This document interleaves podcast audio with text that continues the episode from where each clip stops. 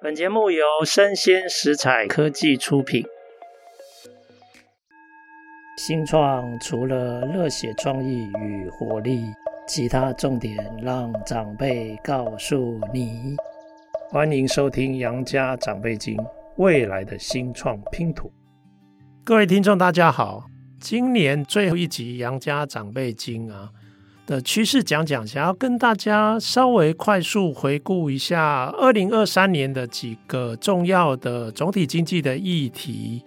然后我们来看二零二四年我们应该注意的一些重要的产经还有商贸的课题是什么？哈，我想跟大家提几个重点，那我们一个一个来好了。第一个重点是美国联准会的升息抗通膨，现在大家都认为走进尾声。那明年是不是就会开始降息呢？我想问大家，你们觉得呢？诶，我先说哈，我们看华尔街，华尔街这两年哦，其实二零二二年啊，联准会被戏称为暴力升息。快速从本来是几乎是零的利率，现在升到五点二五到五点五帕之间。大家知道五点二五跟五点五帕之间这个水准代表什么？这个水准啊，曾经创造了一个金融的泡沫，然后引发金融风暴，就是二零零八年的次级房贷泡沫被戳破，因为升息的关系。然后引发隔年的金融大海啸，所以哈，有人把二点二五以上的利率啊的水准称为叫做深水区。那这也是为什么联总会一到了这个阶段之后啊，他就不太敢快速的继续的升息。其实联总会的利率决策会议哦，大概十二月初才刚开完。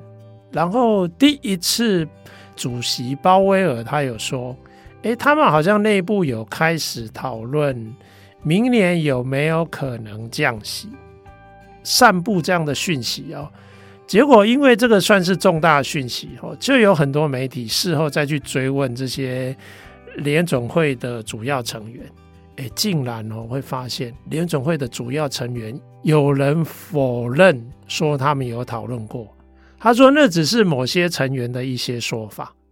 而事实上并没有真正的很认真的讨论。现在我们就直接来看数字哈。我觉得大家要留意的是，其实明年啊，虽然华尔街很希望能够降息，但是事实上能不能降息呢？我这边给大家的见解的参考是，我认为不一定降得了息。怎么说？”你看哦，现在的主要的物价水准的数据啊，不管你用 CPI，或者你用核心的 CPI，就是消费者物价指数，它大概都介于三趴到四趴之间，它还没有进入联准会可以接受的政策范围之内，两趴以内哦，还差一趴多。OK，那如果你看哦，这里面几个主要的构成。特别是很多服务部门，它现在的物价上涨率啊，都还在五趴以上。为什么？因为如果你去看劳动薪资的增长，现在都还在四趴多到五趴之间。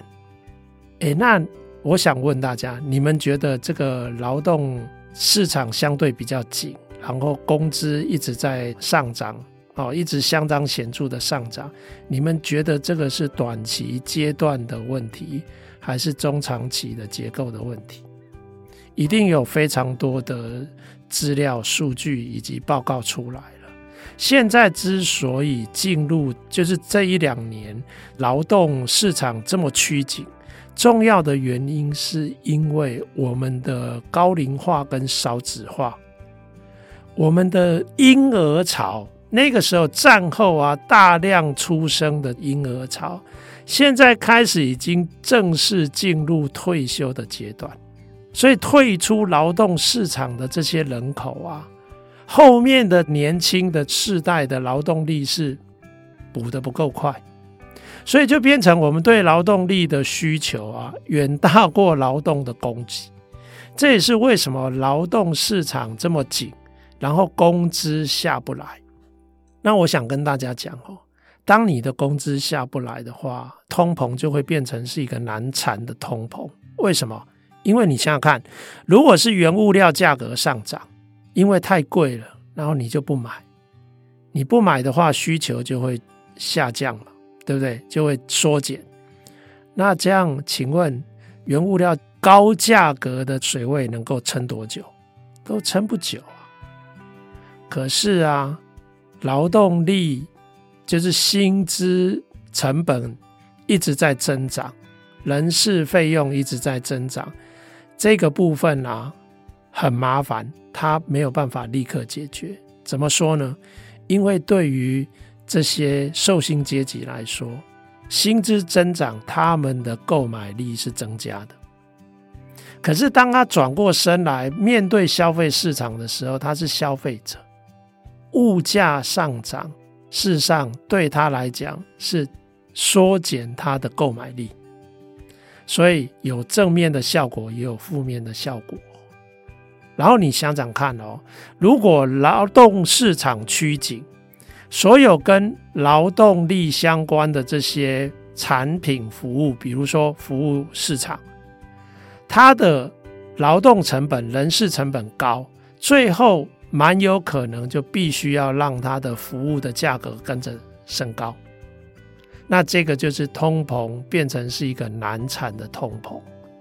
它就很难掉下来。所以你现在如果去看哦。好像目前看起来三到四趴的这些物价消费者物价指数啊，你去看那个构成项目比较大项的服务部门，比较大项的租金部分，这个部分目前的这个上涨率都还很高，那就表示说明年如果整个通膨要如期的降到两趴以下，那除非。刚刚讲的服务部门还有租金显著的下降，目前看起来没有这样的因素导致它下降，所以哈、给大家报告一个不是怎么理想的消息，就是如果明年没有办法立刻降息的话，那我们的短期利率都还维持在五趴以上的高点哦。那如果再到借贷利率的话，它就有可能会再更高一些，所以当利率维持在高点的话，那个风险就会存在。我举例来说，哈，今年二零二三年看到的美国数字，美国的企业界，哈，它创造了两个历史高峰，一个历史高峰是企业的获利，获利表现是历史高峰。那就表示企业比以前相比赚比较多钱，可是另外一个高峰啊，却是企业的举债也达到高峰。诶，那我想问哦，这又是一正一反的讯息，请问大家，企业有没有风险？简单的逻辑哈，如果你赚的多，借的少，那你当然很稳啊，因为你手上现金够啊。但是如果你赚的少，借的多呢？你就是属于高风险的族群嘛。如果利率一直维持在高点，你蛮有可能会因为利息的支出、偿债的成本太高，你有可能会陷入周转不灵或债务违约的风险嘛，对不对？那目前以美国的资料来看，哦，大概接近快四分之一左右的企业债务，相对是比较高风险。如果四分之三以上都是相对比较稳健的债务的话，以经济的韧性来讲，应该还撑得过去。但是不排除明年二零二四年，你还是会听到一些企业它有可能会债务违约。但是在这样的不利的消息之下，大致上整个企业界应该还可以支撑。同样的事情会发生在金融部门哦。以银行体系来讲啊，大家知道，其实短期的利率啊，现在五点多，这个是银行营运的资金成本。可是你现在如果看到那个十年期公债殖利率啊，你发现它现在才四点多。啊，其实这个公债的殖利率几乎是大部分市场借贷利率的基础。这些基础其实反而是银行的收益，也就是说，短期利率是银行的资金成本，长期的利率是银行的收益。结果现在银行收益是低于银行的资金成本，那这样代表什么？银行在失血，也就是说，它的支出大过它目前的收益。平均来说，再加上哈，如果利率一直维持在高点啊。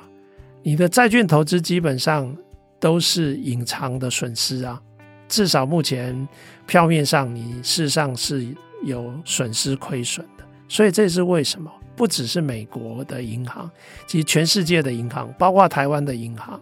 其实在现在的抗通膨升息的阶段，他们的资产负债基本上都恶化了。也就是说，非常多的投资，特别是长期债券的部分，目前都产生亏损。所以这也表示说，如果明年没有办法快速降息的话，小银行会比较难撑，所以小银行就有可能会被大的银行整并。二零二四年后可能会看得到，美国的银行系统可能还是会有一些小银行因为撑不下去被诟病。不过整体来看，整个金融的风险有可能还是在可控的范围之内。那目前哈，以各国的状况来看哈，其实今年国际货币基金它已经提出，世界上有五十几个国家哦，是属于低收入的国家。那他们通常外国的债务也多。哦，特别是这里面有好多的国家的债权国都是中国。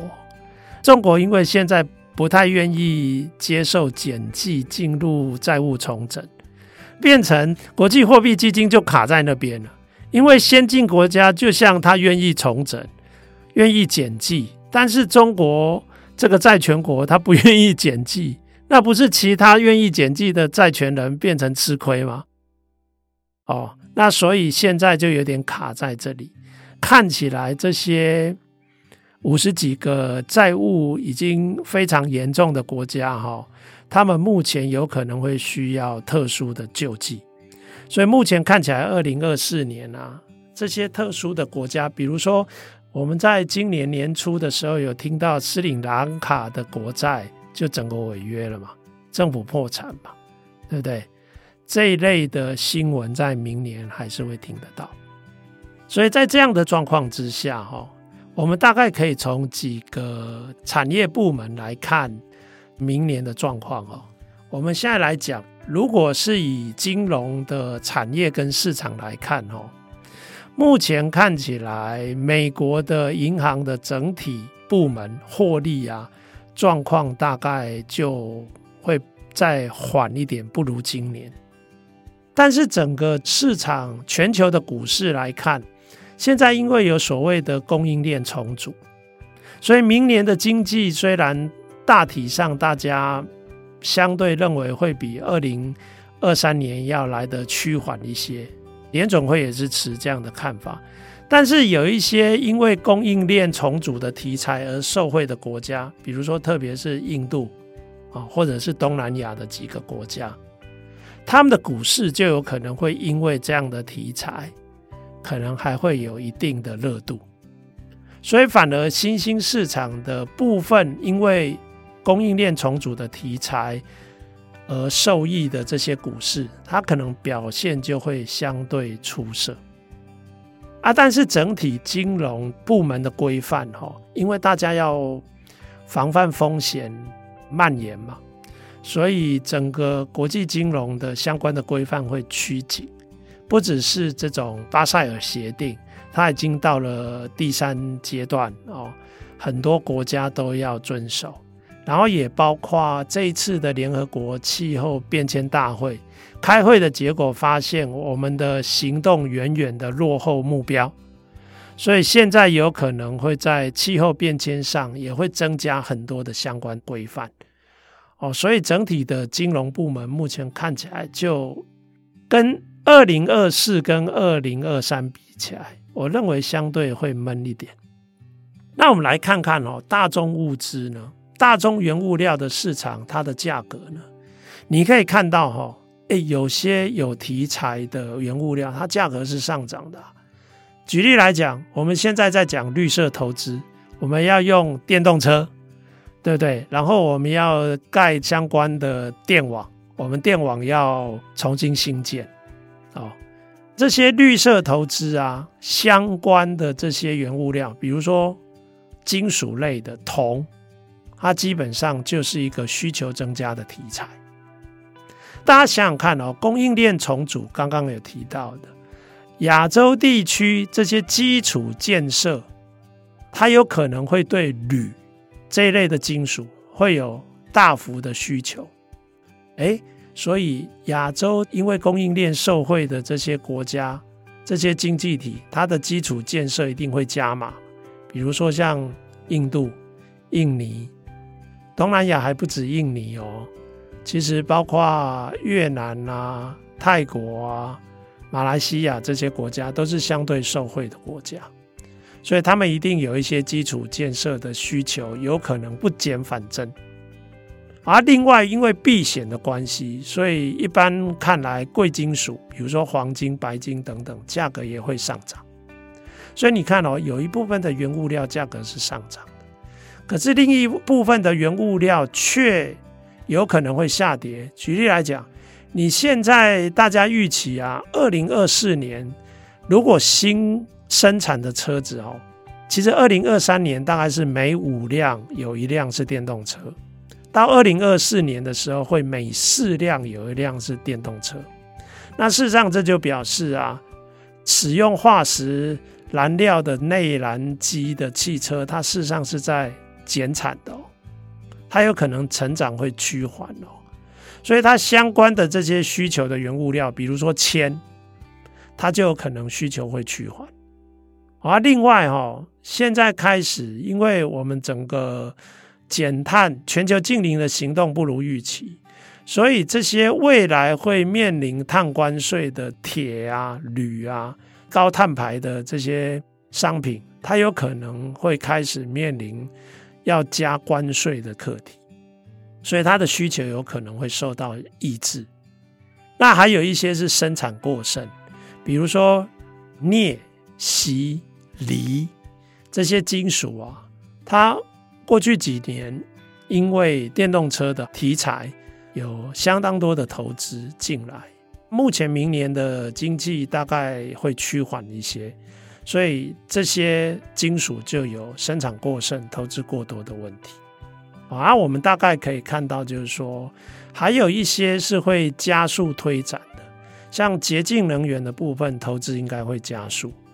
也因为这一类的再生能源的需要，绿色转型的需要，现在很流行一种矿产的探勘哦，就是跑到海底下去，针对海床做探勘，像加拿大、挪威啊，还有亚洲的日本、韩国。他们都很热这个方向的探索，所以目前看起来就是说，大宗原物料的市场啊，有些降，有些跌啊，所以大致上整个经济需求大概是呈现这样的情况。那我来讲一下哈，如果我们二零二四年整体的消费会比今年趋缓一些，就是经济成长会趋缓，它会影响到消费零售。目前看起来，几个主要的经济体，像美国、欧洲、中国，他们基本上消费零售大概是趋缓。可是东南亚新兴的国家，哦，却因为刚刚讲的供应链重组的题材，像泰国啊、马来西亚、越南，基本上大家相对看好他们的消费零售的市场。那大家要不要猜一下，明年啊，电子商务啊？最蓬勃发展的国家会在哪里？哦，很多人会说印度。印度不止受惠于供应链重组，包括因为当初疫情的关系，整个电子商务的基础建设都有明显的提升。然后现在包括 FinTech 金融科技是目前印度积极推展的政策方向。所以这个电子商务啊，明年都有可能会进一步提升。哦，那如果就整个观光产业的消费的话，哈，哎，其实明年有好多个重要的国际赛事，哎，大家知道二零二四年奥运在哪里举行？在巴黎哦。然后欧洲也有最大的足球赛，哦，所以这一些目前非常多的各类的大型世界赛事。它有可能会让观光业因为这些赛事会有一些旅客，不过整体来讲，哈，我讲一下一些不利限制的因素。诶，大家知不知道？其实今年啊，我们已经有单月创下地球有史以来的最高温。啊你地球有史以来的最高温，在夏季的话，如果我们明年还是持续的。异常高温，你觉得夏季的旅游会不会受到抑制？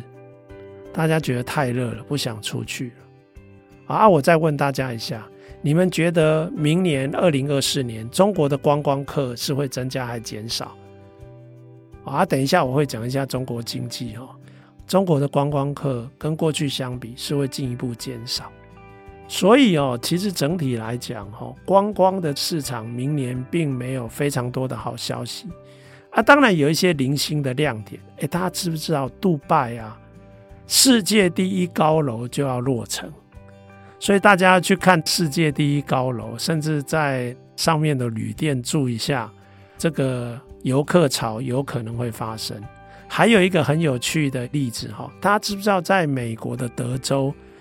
有世界第一个 3D 列印的旅店，它要落成。所以这种单独的景点热点，有可能会变成零星的观光亮点。整体的航空业来讲，因为现在正在更新飞机，哦，所以目前的航空公司啊，在飞机生产上啊，几乎订单都大排长龙，产能事实上是受到很大的限制。好啊，那中国的部分，我想跟大家提一下哈。为什么我说中国二零二四年哦，它的经济恐怕会进一步的恶化哦？我提一下哈，其实中国的经济啊，它现在的问题不是短时间造成的，比如说不是这一两年疫情造成的，而是常年的累积。哎，我先说一下哈，我等下公布华尔街的投资银行的预估哦，你会吓一大跳。这些年哈，其实中国有三个泡沫，越养越大，已经养了二十几年了。一个叫做产能的泡沫，大家知道，整个九零年代啊，一九九零年代啊，全世界的投资啊，大举涌向中国。结果中国事实上在九零年代末期已经摇身一变，变成世界工厂了。所以这个时候，你想想看哦。一开始，他们因为外人投资、国际贸易，所以那是中国第一个经济成长的引擎。你知道之后，他们又加了一句引擎，他们就开始大肆兴建国内的公共建设，比如说铁路啊、公路啊、高铁啊，哦，甚至包括机场啊这一类的建设，大举的建设，然后甚至包括。房地产、不动产，现在事后看起来就过度投资，所以产能过剩的问题啊，事实上非常的严重，所以才会说，诶，当国内都盖到不能盖了，现在如果要解决产能的问题，那就要把产能输出啊。所以其实啊，大概在十多年前就有一带一路，其实应该是在十年前哦。“一带一路”就提出，“一带一路”的本质是什么？它就是要把中国过剩的这些建设工程的产能输往国外啊，帮国外盖基础建设啊，啊，然后甚至可以融资给这些国外的发展中的国家，而这些发展中的国家现在借了钱还不了，至少中国在债务协商上面啊。可以用很多方式来处理啊，比如他说哈，那你还不了债，那怎么抵债？好啊，不然你的最好的港口让我用一百年，我就无偿租用一百年，哦，或者诶，你的重要的矿产就由我来这边开采，所以中国就利用这种策略性的一带一路的政策。开始希望一方面解国内产能过剩的问题，另一方面可以拓展国外策略资源的掌握啊。第三，当然希望可以建立正向的国际关系，这个是中国打的算盘。那我们讲到房地产哦，今年其实一个关键字哈，很多人选出来，中国的关键字竟然是烂尾楼。哎，我跟大家讲，这个是经过证实的哦。中国大陆的朋友还有香港的朋友都证实，过去十年，中国大陆借贷买房子的人，就是新购屋的居民，这些民众，他们有六成目前都遭受烂尾楼的困扰，都处于烂尾楼的困境。哎，这个是什么意思？哎，我今天储蓄了半生的积蓄，然后我跟银行借贷，开始买了一个房屋，房屋还在高价的阶段，我购买，所以我要背房贷哦。结果没想到，建商竟然就这样跑掉或倒掉了，然后我就拿不回房子哎。可是我还是向银行借贷哦，所以银行的那个房贷我要继续支付哦。可是我的房子就消失了。所以那个代表什么？代表我的资产凭空就不见了。那你看哦，你本来从一个有资产阶级的人，突然变成无产阶级，你的资产、你的财富大幅的减损。我想问大家，那你们觉得中国的内需市场会好吗？大概除了基本需求之外，他们应该都开始省吃俭用，对不对？所以内需的成长力道会趋缓，然后大家知不知道这些年其实地方财政的债务啊，很多都是靠土地的使用权、好不动产的权利去借钱的。我跟大家报告一下哈，现在根据高盛这个有名的国际投资银行，它的估算哦，诶，其实二零。二三年啊，大家会听到恒大的债务违约、碧桂园的债务违约。可是这两个民间的房企，他们的债务啊，估计也不过才两三兆之间啊。我想问大家，那你知道地方财政目前全中国累积的债务有多大吗？刚刚讲的哦，恒大大概两兆多。中国的整个地方财务的债务啊，根据高盛的估算，超过九十五兆，竟然还不是最大的。刚刚讲的国企，大家知道国企的债务现在几兆吗？比地方财政还要更大，这个债务竟然超过一百三十五兆。啊，这个代表什么？这个代表哈、哦，这么庞大的债务啊。你不可能短期之内就可以偿还嘛，所以你一定是发新债，以新债来解决旧债。所以只要资金周转的零的话，债务当然就不容易出现违约的问题。可是偏偏这个时候，从去年开始，联准会暴力升息。所以现在美国的利差远远大过其他所有国家的利差，所以就等于说国际资金就这样被他号召点招之下，全部涌回美国境内，包括中国的很多钱都出去了，所以中国这个时候就开始遇到借贷的周转的困难，发新债发不出去，哦，没有人要来借。所以，当债务不能履行的时候，你知道会怎么办？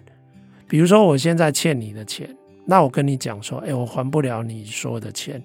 不然你给我打折好了，我就还你一两成好了。啊，如果你同意的话，我就开始努力的赚钱还钱，我这边会省吃俭用。可是你作为一个债权人，你也可能会省吃俭用啊？为什么？因为你的资产已经被我拖下水，你资产也减损了，对不对？所以这个就是当初为什么日本会消失好几个十年的问题。后泡沫时代。所有的经济成员、经济体陷入了资产负债表的修复，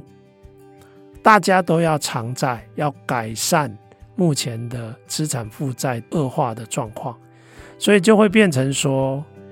接下来所有支出，不管是消费或者是投资，都一定是省吃俭用，必须要花的才花，能不花则不花。哦，所以你看到，包括去旅游，中国大陆的旅游今年好多消息哦，都是大家有一个词叫“穷游”，就是大家到处跑、到处逛啊，但是啊，甚至连晚上住宿都不住在旅馆，他们睡在公园呢，睡在公共厕所旁边呢。哎，这个新闻去查一下，还不少哦。所以现在中国就遇到这样的一个处境。我个人认为，二零二四年已经就要到了哈。我给他一个名词啦，一个称呼啦，希望可以让大家稍微没有睡意哈。我说会是灰犀牛群狂奔的一年，中国的整个经济的地景啊，恐怕是地动山摇啊。这个我只是在讲经济的景观哦。大家知道，其实这一类的困境啊，后面还会引发很多政治的问题。举例来讲哦，内部的很多不稳定就会发生了，不只是民间对公部门的抗议啊，各级的政府之间可能也会产生矛盾啊。比如说，哎，中央没有办法解决地方的问题，那地方要自己自生自灭，他要怎么解决？所以现在的二零二四年的中国，我觉得它面临了很多过去累积了超过二十年的课题，这些包袱必须要去解决。啊，现在看起来就是消费市场的成长引擎熄火，投资的部分目前也熄火，贸易的部分甚至因为中美关系的恶化，欧美阵营跟中国的阵营对峙。目前整个贸易的状况也都持续在恶化。原本最想要闷声发大财的华尔街的资金，都在撤出中国了。日前那个 Moody 也把中国的主权性评、香港的主权性评，还有澳门的主权性评都调降了。所以我想问大家，那现在在财务、在资金、在金融上，中国现在的处境又更加的窘迫了。OK，啊，我觉得接下来这几年哦，我说地动山摇哦，我甚至啊想要找机会跟一些好朋友赌哦，以后可能过不久港币就会消失，从地球上消失，香港就会开始使用人民币了，哦，就不会有所谓的港币喽。啊，我们拭目以待哦，看看二零二四年。这些剧烈的大的变动会不会发生？哦，那我提一下全球化目前的二元化对立吧。那二元化对立的结果，哈，第一个我想跟大家聊一下供应链重组的后市。然后第二个就是目前不止科技欧美阵营跟中国阵营的对峙，包括国际的关系也都有新的板块的移动。现在，因为并不是所有的国家都想要立刻选边站嘛，所以有所谓的第三势力，比如说印度，他就不太喜欢完全照着欧美的议题走。诶，比如说有一些中东的有产国，他们现在满手是钱啊，我们姑且把它叫做油源势力圈。油源势力圈也没有完全照着美国的议题走啊，哦，因为本来美国是大买家在以前，可是现在美国甚至也都在卖油啦，像现在整个欧盟，它戒断俄罗斯的能源之后，其实主要靠的就是美国、澳洲这些石油输出国家。所以，因为美国也已经不再是大买家了哈，所以中东的这些油产国，大概在国际议题上，他们也希望走出自己的一条路。可是，他们真的可以走出自己的一条路吗？这几个问题，我简单的快速讲一下，因为在二零二四年都会发生哈。那我提一下哈，其实中国的量体之大哈，没有任何一个单一的国家可以取代它的供应链。可是美国的印太战略是什么？它的印太战略就是说，那非中国以外的整体亚洲，我们讲 Alt Asia、Alternative Asia，它却是一个比中国量体还要大的一个经济圈。然后这里面啊，不管是东亚或东北亚，或者是南亚，或者是东南亚。都可以各自扮演某些供应链的角色，所以整体的 Alt Asia 非中国以外的亚洲，基本上这个就是美国在亚洲的供应链重组布局的重点，所以才会讲说啊，比如说以苹果，哎，苹果啊。号称两年内要把四分之一以上的供应链移出中国，那他们现在移到哪里？诶，他们现在是移到越南，移到印度哦。OK，所以这个供应链的重组哈，未来的趋势目前看起来，全球化其实没有死掉了哈，这个是张忠谋的用语，全球化已死。其实现在大家更喜欢的用语叫做“全球化进入二点零版”。张忠谋讲的已经死掉的全球化是一点零版，那二点零版就会变成是一个以去风险为主，非常重视供应链安全，因为这个安全有涉及所谓的地缘政治。比如说明明俄罗斯的原油就是紧邻着欧盟啊。为什么欧盟不用？它反而要千里迢迢的从美国进口，从澳洲进口，从卡达进口？为什么？这个就叫去风险的概念。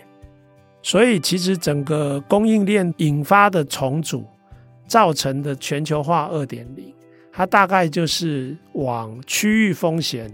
去做不同分散的策略。所以，举例来讲，哈，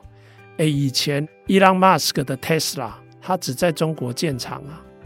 可是大家知不知道？其实它今年已经宣布，接下来特斯拉最大的工厂是盖在墨西哥。所以你看哦，不管是 Alt Asia 非中国的亚洲的部分，还有中南美洲的部分，甚至包括东欧、非洲的部分，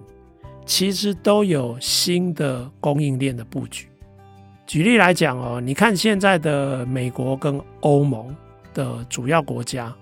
他们现在的能源的布局啊，已经开始改变了。比如说中南美洲的这些能源，还有非洲的能源，他们现在都已经开始积极的投资，所以整个能源的收醒、资源的掌握啊，也都已经在重组之中。以目前来看，就是。中国大概供应链重组的部分，它是被针对的，所以目前供应链重组会有一些受惠的国家。举例来说，哈，台湾因为半导体跟科技业相对上游的积累比较厚，所以啊，其实像比如说一些重要的未来的趋势，像 AI 啊这些，我们在供应链台湾都有扮演角色哦。OK，所以一样，东南亚。然后包括印度，还有包括中南美洲跟东欧和非洲，都有一些国家，他们陆续会有这样的供应链重组的一些机会。所以这个供应链重组，当然就有一些经济体消，有一些经济体涨。那我想提一下，就是科技的对峙。目前美中在科技对峙上。美国其实它基本上仰仗的是一个产官学员连结的一个网络系统，可是中国目前几乎都是民退国进的国家主导的模式。啊，国家主导的模式，当然大家会有很多疑虑啊，怕有很多耗费是不必要的耗费。而民间相对比较有弹性。那我想要讲的是科技的对峙啊，基本上欧美是站在一个明显优势的立场。怎么说？如果你看今年有一个资料是《经济学人》他提出来的一个研究，他说假设纯以科研的这些相关支出跟创新的金额的规模来说，其实中国大概如果跟美国相比，已经大概有七成左右的规模了。哦啊，他就表示说，哎，美国就算是老大哥，其实中国也可以称为弟弟啦，因为他也有美国整个支出规模的七成左右。可是问题是中国现在没有强大的盟友啊，可是美国有啊，美国有欧盟，整个欧盟几乎就是再多一个美国啊，再加上日本啊、澳洲这些国家，所以等于是欧美的阵营是在打群架，也就是说他们的科技的竞赛哦，科技的对峙，美国自己已经够强大了，他还找了欧盟，还找了日本。还找了这些民主的友好国家，但是中国呢？中国其实原本最大的盟友应该可以说是俄罗斯嘛。那俄罗斯现在乌俄战争，他已经元气大伤了，对不对？他应该要休养生息很长一段时间。所以这样看起来，其实美国是用打群架的姿态来跟中国做这些科技的对抗，所以对中国的后世来讲是相对不利。那另外“一带一路”啊，就是今年不是有一个叫做“金砖十国”嘛？那个中国还想要破美国的国际战略的布局，但是“一带一路”会不会有后续？哈，也就是说“金砖十国”会不会有后续？我们就来看，其实“金砖十国”中国一直想要推一个议题，没有推成功了。那他是希望金砖十国的这些国家跟中东的有产国做石油交易，可以选择用人民币支付。那中东的有产国没有立刻答应，所以我们就看二零二四年会不会发生哦。而我个人认为机会也是不大了。所以目前看起来，以国际的地缘政治关系来讲。美国也是占有相对的优势。那我最后想要说哈，其实世界上有一些发展中的国家，他们当初是相对反美的。这些国家就是大家所谓的第三势力。可是第三势力其实是一盘散沙。目前相对拥有资源的，其实就是游园势力圈。哦，这些年赚的满手是钱哦。我常常看到短影音哈，中国的 TikTok 或者是抖音都会有一个词叫做“赚得盆满钵满”。哦，那我就引用它的“盆满钵满”来形容游园势力圈。那这个油源势力圈哦，基本上他们有可能不会完全照着美国、欧洲哦这些西方世界设下来的议题。不过目前看起来，就是说他们也大致上都是独善其身的方向了。可能是为了自己国家，希望未来不必过度依赖化石能源，来持续他们的经济发展跟繁荣。因为这样的目标，可能有一些地缘政治或地缘的这些国家关系、国际关系。他们可能会出手来做一些事，比如说有一些国家，因为在国际货币基金已经借不到钱了嘛，他们又需要还钱，那可能这些游园国会想办法出手。而不过大致上，所谓的第三势力还不构成是一个集团，基本上它还是跟过去没有差很多，还是一盘散沙。